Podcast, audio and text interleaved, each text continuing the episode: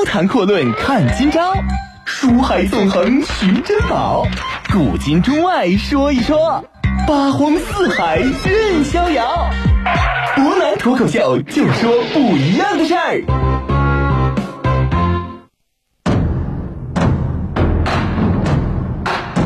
听众朋友，大家好，欢迎您收听今天的博南脱口秀。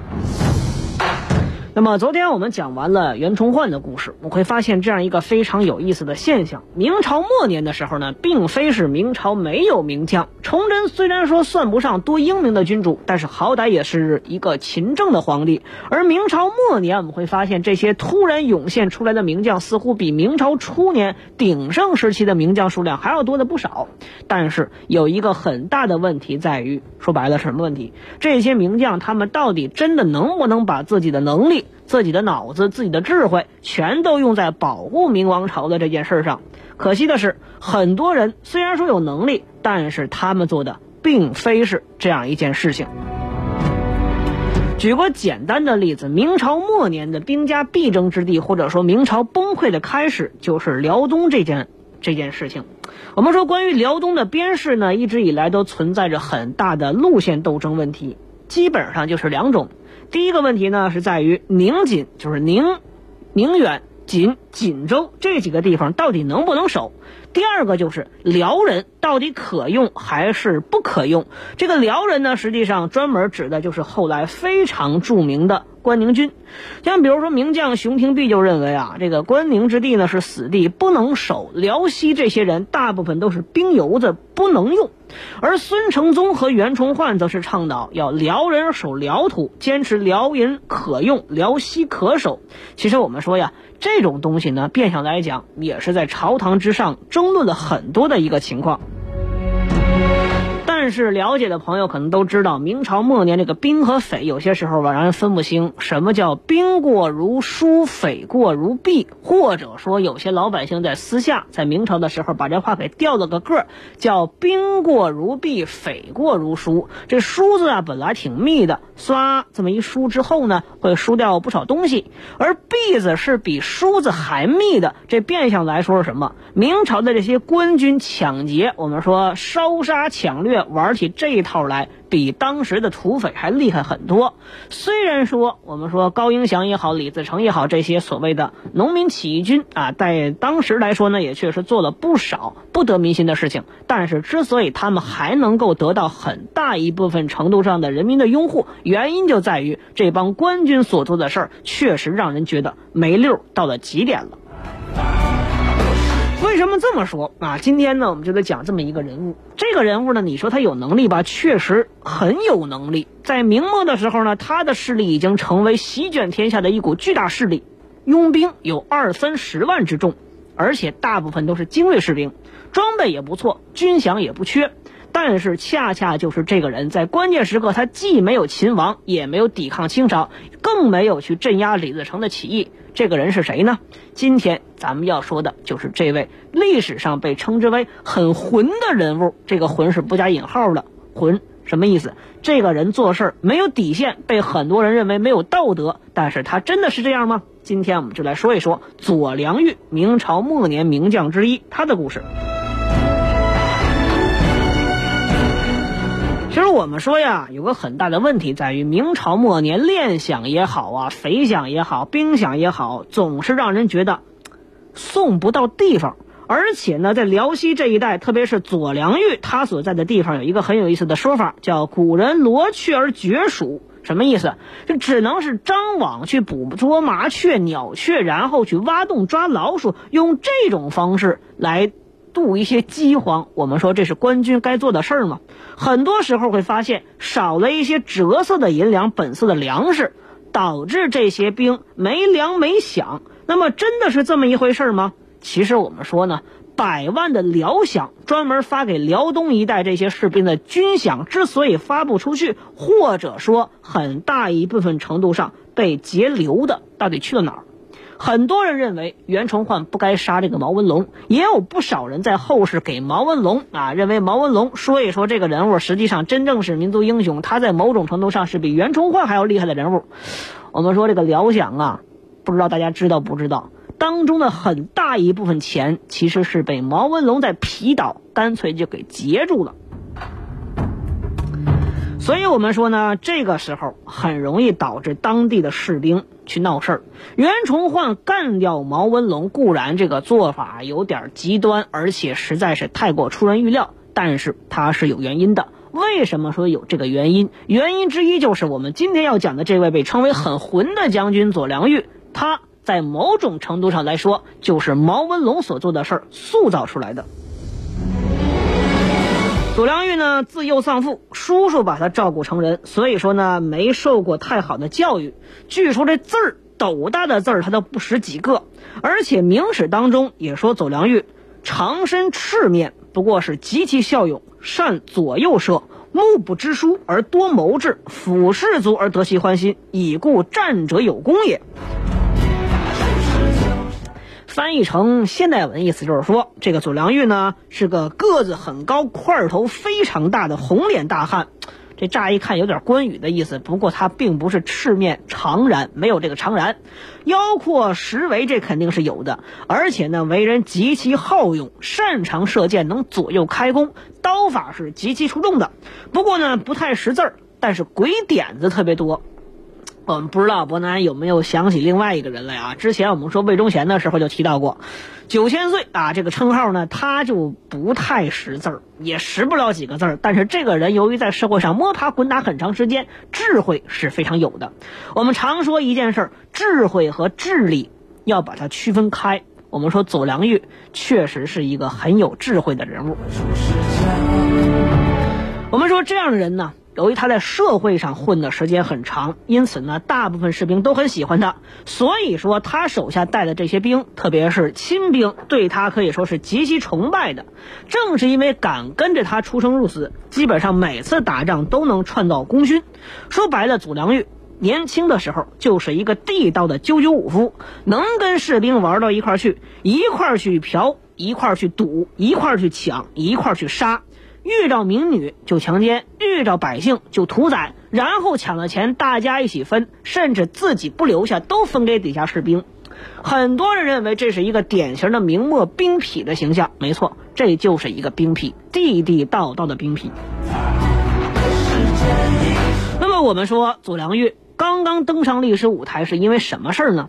之前我们提到，正是由于毛文龙这样的类似于小军阀一样的人物太多了。截留了大笔的辽饷，导致辽东的关宁军银子少了不少。于是我们说，朝廷在关宁军的压力之下，只能补发一大笔拖欠的银子。同时呢，我们说给你一个枣，还要给你一大棒子，又把一大批专门带头闹事的军官给处理了。这其中。就有左良玉，而左良玉呢，当时是个都司，这也是左良玉第一次出现在历史正文当中，是以一个主角的身份登场的。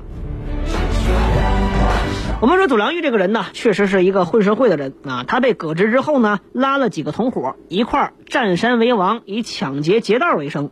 有一次，我们说很可能是左良玉自己脑子不知道搭错哪根弦了，竟然抢了一样什么东西啊？运往锦州的军用物资。那军用物资是你谁抢抢就能抢，那要抓住你基本上是要问斩的。但是左良玉这个人呢，身体强壮，跑的速度比较快，一路跑到了关内，衣食都没有，只好去人力市场，干脆头上插根草标，我把自己给卖了吧。正好这个时候赶上东林党的大佬侯洵，之前我们提到过，袁崇焕怎么起来的，就得益于这个侯洵。侯洵呢要买几个家丁。看着左良玉生的是孔武有力，膀阔腰圆，应该武艺也比较出众，于是呢就花钱把他买了下来。不过左良玉这个人呢，我们说确实他所做的事能够看出来他没有太多底线，而且做事呢眼光是比较狭隘的，手脚不太干净，偷了几个黄金打的杯子，结果呢被人侯府上的人给逮住了。但是侯洵明白呀。什么叫做几个杯子好得，但是一个好家丁难求啊？这三军易得，一将难求嘛。这左良玉这一看这人呢，虽然说目光比较短浅，做事比较下作，但是这也跟他的成长经历有很大关系。于是呢，他决定这几个杯子算什么？左良玉这个人，还是很有用的嘛。毕竟这个人长得这么魁梧，打起仗来绝对是一把好手。左良玉呢，因为这个事儿对老侯可以说呢是感激涕零，从此之后就开始死心塌地的跟着东林党混了。我们说变相来讲，这也是侯巡极其善于笼络人心的地方。崇祯四年的时候，皇太极呢开始对大棱河堡周围围点打援，想办法呢要消灭明朝的有生力量。这明朝上下呢，由于谁也不敢说一句话，把这个棱河堡就给他彻底放弃了。怎么办呢？只能乖乖的派部队过去送死。这个时候，侯洵就看准时机。把自己的亲信左良玉推荐给了自己的另外一个亲信总兵尤世威，让他去边庭上面一刀一枪，你博个风气印子，立点军功回来。我们说左良玉看到尤世威来到侯府，看着一大帮的人，以为是当年劫案突然东窗事发来捉他的，吓得自己呢赶紧钻床底下去了。这良玉初闻。示威王以为卜之走逆床下，这明纸上所写的，后来才知道人家是举荐他起复，又一次感动至极。我们说老侯这种拿捏人心的功夫，确实不是一般人所能比拟的。后来呢，明朝有个人叫王在晋，他就评价说，辽东这个包括辽西将门一带边兵善走，用网上的话来说，就这个地方的人呐，撤退转进，其疾如风也。跑得特别快，我们说左良玉呢，可以说就是源自于这个地方做这种事儿是不遑多让，滑的跟泥鳅是一样的。为什么说了这么一大段看起来跟左良玉没关系一样的话？这皇太极原本的战略是围点打援，打得兴起，还曾经派一支部队冒充明朝援军，自己打自己玩。现在呢，打不到援军了，一看没意思玩，就退兵了。而老侯呢，这些大佬在后方运作，左良玉居然。正在外边打了几个游击之后，论功排名第一，再加上侯洵又从背后给他做了一点履历和战功，左良玉一路高升，居然做成了明朝的总兵官。我们说左良玉啊，正是凭借自己能跟权贵交接的这样一个优点，他呢在军中也算吃得开。虽然说呢在朝中没有人，但是有着侯洵保着他。我们说左良玉的。为官为将生涯还称得起是一路顺风。高谈阔论看今朝，书海纵横寻珍宝，古今中外说一说，八荒四海任逍遥。博南脱口秀就说不一样的事儿。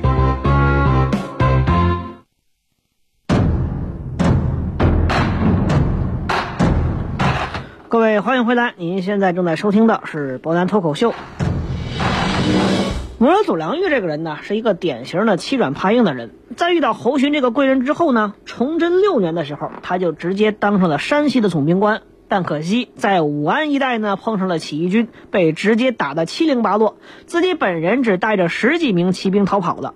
这次之后呢，他又一次通过跟侯巡的关系，聚集了几千昌平精兵，开始打了一系列胜仗。虽然说呢，后世认为这些胜仗看起来是不痒不疼的，但实际上在当时来说呢，对农民起义军的整体是造成了很大的影响，并且在这个程度上来说，他也保留了自己的官位，成功让自己得以提升。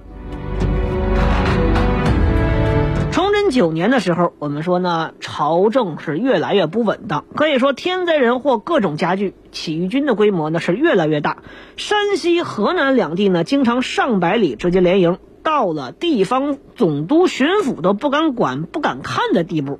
而这个时候呢，崇祯决定要启用一个人，彻底去镇压他们。杨嗣昌这个时候被直接提为了兵部尚书。如果您了解明史的话，就会知道杨嗣昌这个人呢，其实没有太多领兵的才能。他作为内阁大学士或者说阁老的话，还是比较不错的。但是让他领兵，后来专门给他封了一个封号叫眉眼上将。其实谁都知道，这是崇祯实在是没有办法，没有办法的办法。杨嗣昌呢，倒也是不负众望，他提出了所谓的。四正六余十面张网之法，义军呢？你既然喜欢打运动战，杨嗣昌就不借一切代价四处设卡，前追后堵。而左良玉这个时间碰上了自己的老对手张献忠，这二位呢就在长江流域附近是你追我赶，十分默契的，没有进行太大规模的战斗。左良玉曾经说过一段很有意思的话，特别是呢，他在手头有兵之后就说的。这个兵啊，实际上对他来讲呢，就是他的家底子，钱可以抢，人可以抓，没有兵就什么都没有了。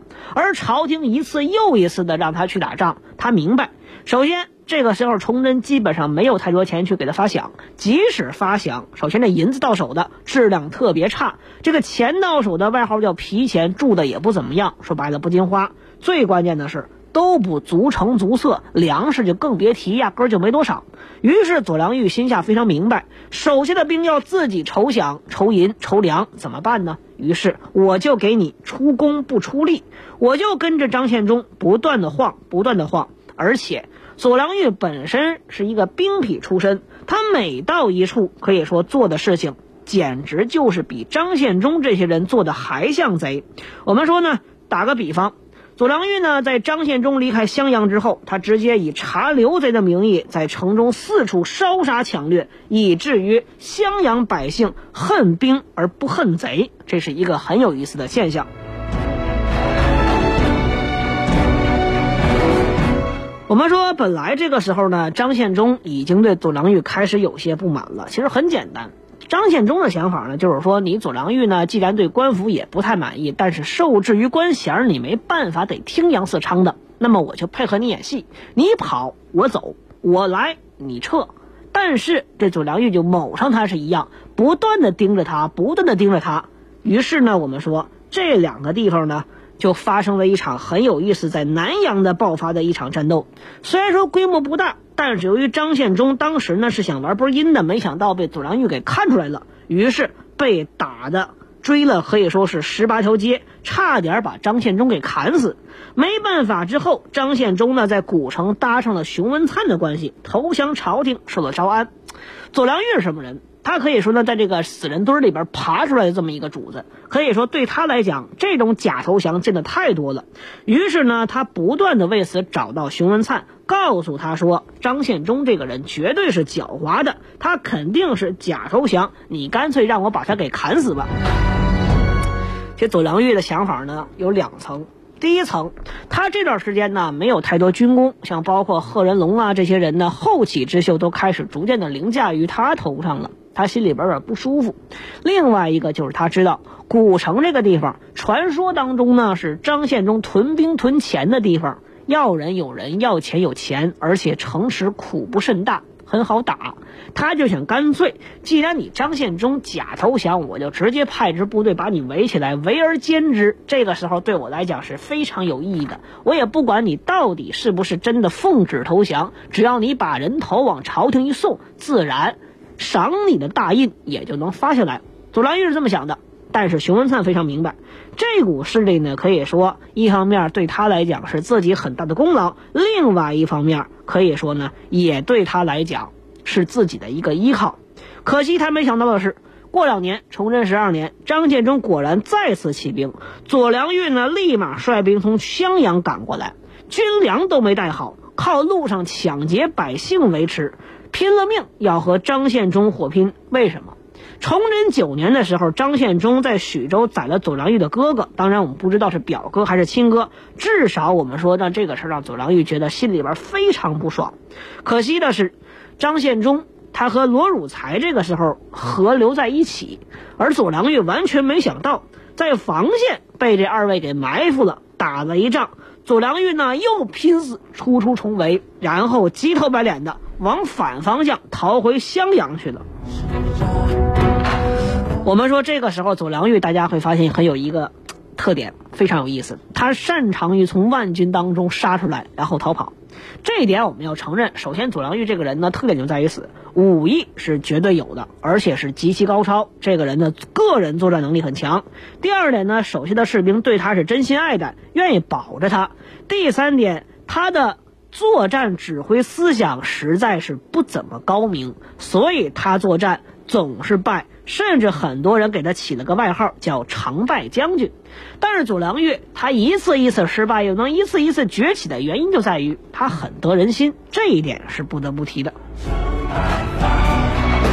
左良玉逃走之后，这回呢，杨嗣昌再次回来主持大局。他对左良玉这种阳奉阴违的作战办法呢，是非常有意见的。于是他给左良玉下了一个坎儿，什么坎儿呢？拜左良玉为平贼将军，然后呢，故意给他写信，那意思你上点心，好好跟张献忠打。左良玉这个人心里边明白，虽然说自己回到襄阳之后受了很大损失，但是襄阳里边毕竟有不少钱，他把这个钱聚一聚，很快拉起一支队伍之后，又有人了。这样一来呢，张献忠就在后边跟着他，只要张献忠跟着他，很快就会进入四川。杨嗣昌这边有点受不了，直接派贺人龙告诉自己要把祖良玉给轰走，让贺人龙替代他。贺人龙特别高兴，他在随后的晋川作战当中呢极其勇敢。但是杨嗣昌这个时候也办错事了，他转过头来又告诉贺人龙啊，这个事儿呢需要从长计议。贺人龙这个人以后我们有时间会说，他的脾气比左良玉还暴，直接告诉左良玉说啊，杨嗣昌之前呢说要办了你。左良玉大怒。随后呢，杨嗣昌九次专门传他调他来会师，他就死活不来。而杨嗣昌也因为这个事儿后继无援，最终在沙市一带自杀了。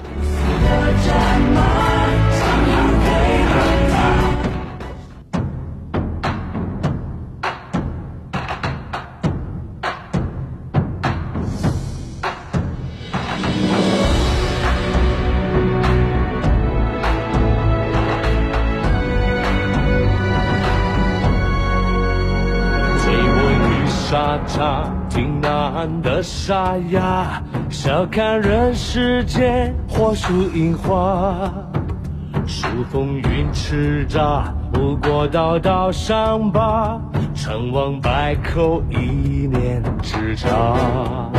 生死一刹那，豪气永放光华，江山如此大，何处叱咤？我匆匆观看，看盛世的烟花，赢尽了天下，输了他。颠覆了天下，贪欲也浮夸，人生只不过一场厮杀，是血染黄沙，青春成白发。若是真英雄，怎会怕？马，金戈伴铁马，收拾旧山河再出发。不死的战马，心不会崩塌。我是真英雄，真回家？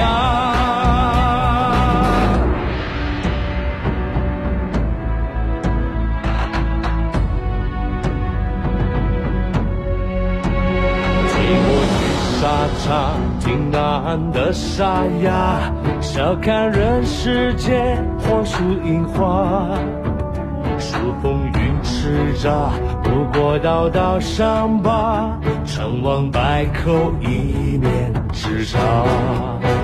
生死一刹那，豪气永放光华，江山如此大，何处是家？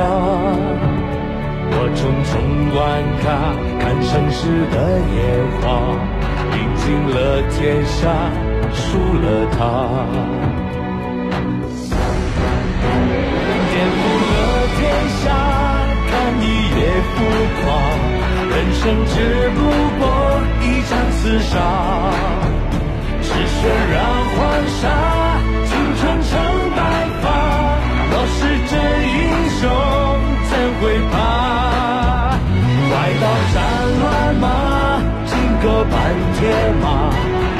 收拾旧山河再出发。